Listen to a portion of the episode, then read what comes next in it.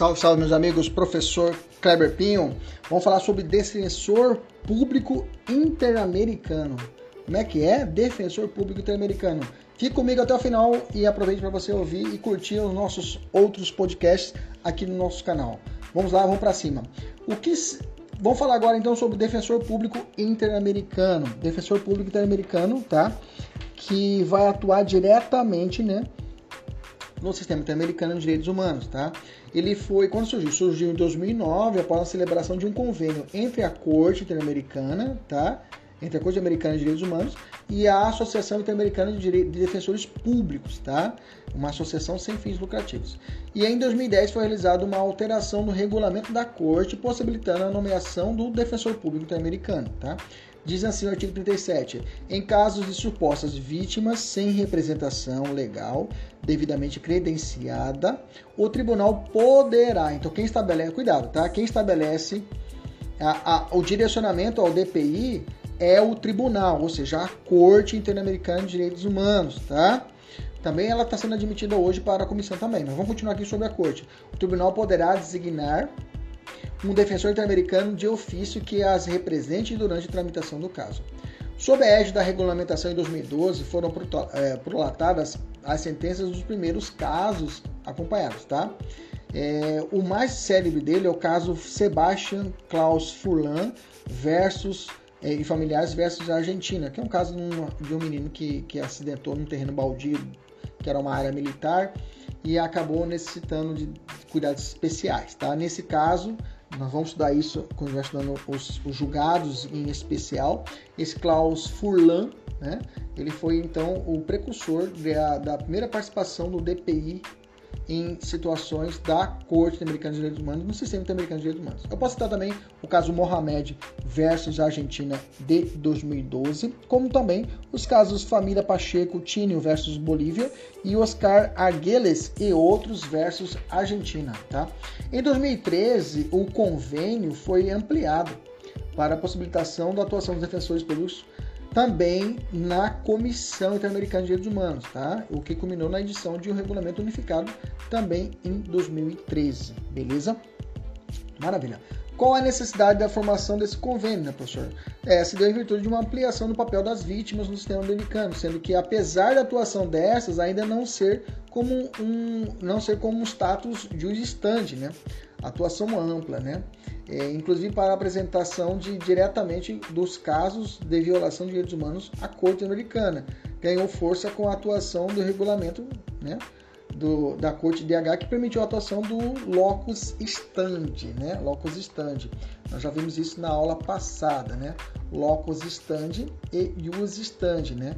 Lembrando que é, o, o jus standi é a comissão que trata, que é a possibilidade do particular diretamente acionar a corte, e o, e o, e o, e o locus standi é quando é de um estado para o outro estado que trata disso, né? Nós vimos isso na aula passada. Então, com essa ampliação, é, então tivemos que essa, permitiu essa, essa atuação como, como, como status locus standi, né? Ou seja, as vítimas podem participar dos processos já em curso perante a corte, né? Então, que na verdade é porque, como eu disse anteriormente, o jus standi é, que é a possibilidade da parte diretamente provocar. No, na corte americana, né, é, é, nós sabemos que o jus standi é a participação da parte diretamente. E na corte não é, é locus standi. Então o que, que aconteceu? É a possibilidade da parte diretamente através do seu advogado, né? É, é, ele precisa, ela, ela, precisa passar pela comissão e a comissão levar até a corte. Ou, se, ou seja, a corte ela só analisa as petições da comissão ou de um estado para estado beleza? Isso nós já vimos lá atrás. Jus stand é a provocação perante a comissão e locus standi é o modelo utilizado para a corte, né? Isso nós já estudamos. O que acontece é que com esse modelo ele, pode trazer as partes uma participação maior dentro do sistema da corte, porque na corte a parte não tinha vez, né? É só a comissão falando ou é o Estado parte falando para outro Estado parte.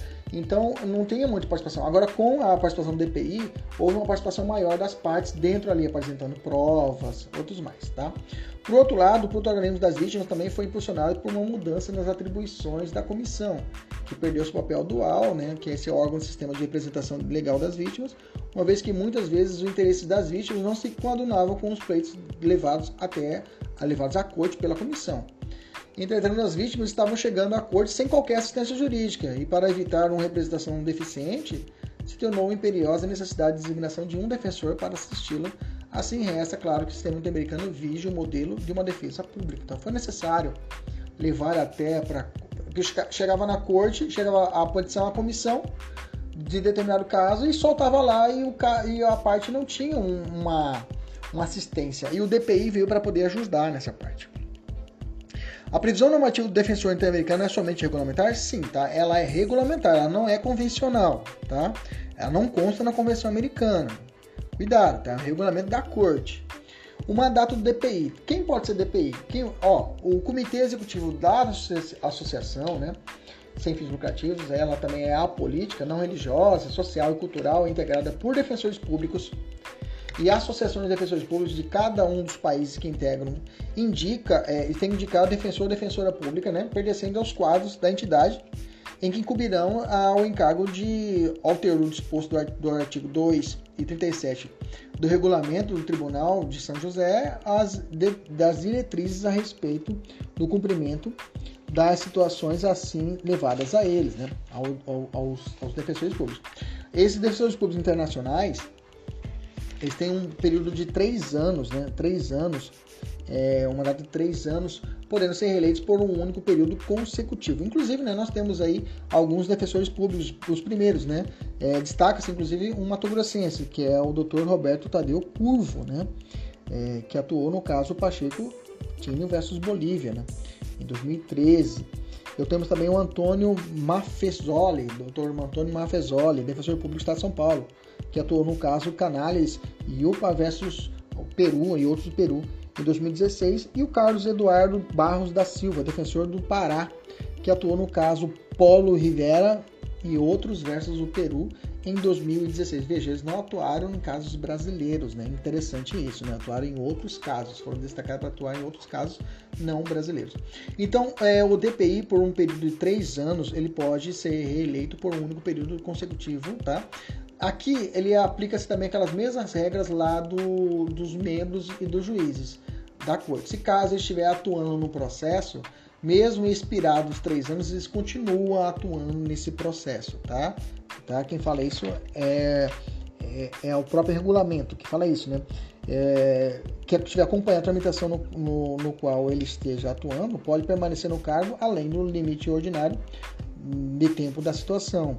É, e, nesse caso, prestigia um defensor público interamericano natural, né? Eu chamo de defensor público interamericano natural por alguma parte da doutrina, né? O que é reforçado, inclusive, pelo artigo 24 do Regulamento Unificado, é, segundo o qual os defensores públicos interamericano que tenham representado vítima é, no procedimento perante a comissão continuarão atuando na etapa judicial do processo perante a corte. Tá? O cara começou na comissão, ele continua na corte. Uh, atualmente está em curso o, o, mandato de 19 DPIs, né, que vai até 2016 e 2019, aliás, já foi, 2016 e 2019, né? E aí agora estão numa nova vigência de mais três anos aí. Bacana? Uma nova turma. É, em um período máximo de 30 dias, é, o comitê analisa né, a cada história e constituirá uma lista que não deverá ultrapassar 21 membros, né, com os requisitos necessários para que a pessoa tenha acesso ao DPI. Né.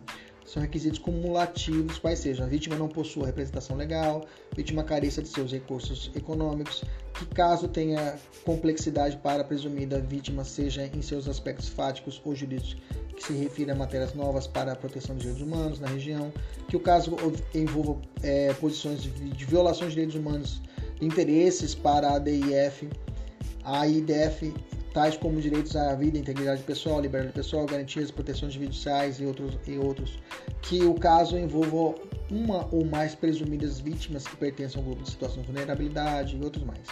Perante a corte, a vítima precisa comprovar hipossuficiência? Não, não é necessário, que haverá designação do DPI para atuar no caso, se esta careça de recursos né, é, econômicos ou não, né, para a prestação dela. Tem que ter esses requisitos que eu falei para você lá em cima. Como ocorre o processo de escolha do DPI? Né?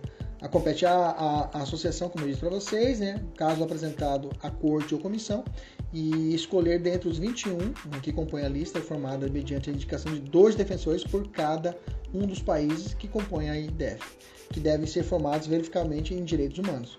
Serão eleitos dois titulares e um suplente para atuar no caso particular. São dois titulares, dois defensores para atuar no caso. Né? Observados os seguintes critérios. Objetivo: que um defensor público interamericano não pertence ao Estado denunciado, que os demais defensores públicos interamericaninos, dois, portanto, pertençam ao Estado denunciado, salvo se por disposições internas não estiverem autorizados para demandar contra o seu próprio Estado, ou que não exista dentro da lista de defensores públicos interamericaninos um nacional do Estado denunciado. Ou seja, um defensor público interamericano não pertence ao Estado e outros dois, é, e que os demais defensores públicos interamericaninos, dois, portanto, pertençam ao Estado denunciado. Ou seja, se for contra o Brasil, um tem que ser argentino, os outros dois têm que ser brasileiros, porque são dois titulares e um suplente, né? Então, digamos, dois titulares podem ser brasileiros contra o Brasil um suplente tem que ser o que? Argentino. Subjetivos: a índole dos direitos violados, as circunstâncias do caso, formação curricular acadêmica do defensor público interamericano e a experiência do defensor público interamericano em intervenções dos litígios que guardem relações com, o índolo, com a índole dos direitos violados e as circunstâncias do caso. A vítima pode recusar a designação, designação do DPI? Sim, por, pois consta no acordo o entendimento firmado entre a associação e a Secretaria Executiva de, da Comissão é, deve obter a vítima seu consentimento expresso para que seja representado por defensor público interamericano. Beleza? Tranquilo? Puxa só. Até a próxima. Tchau, tchau.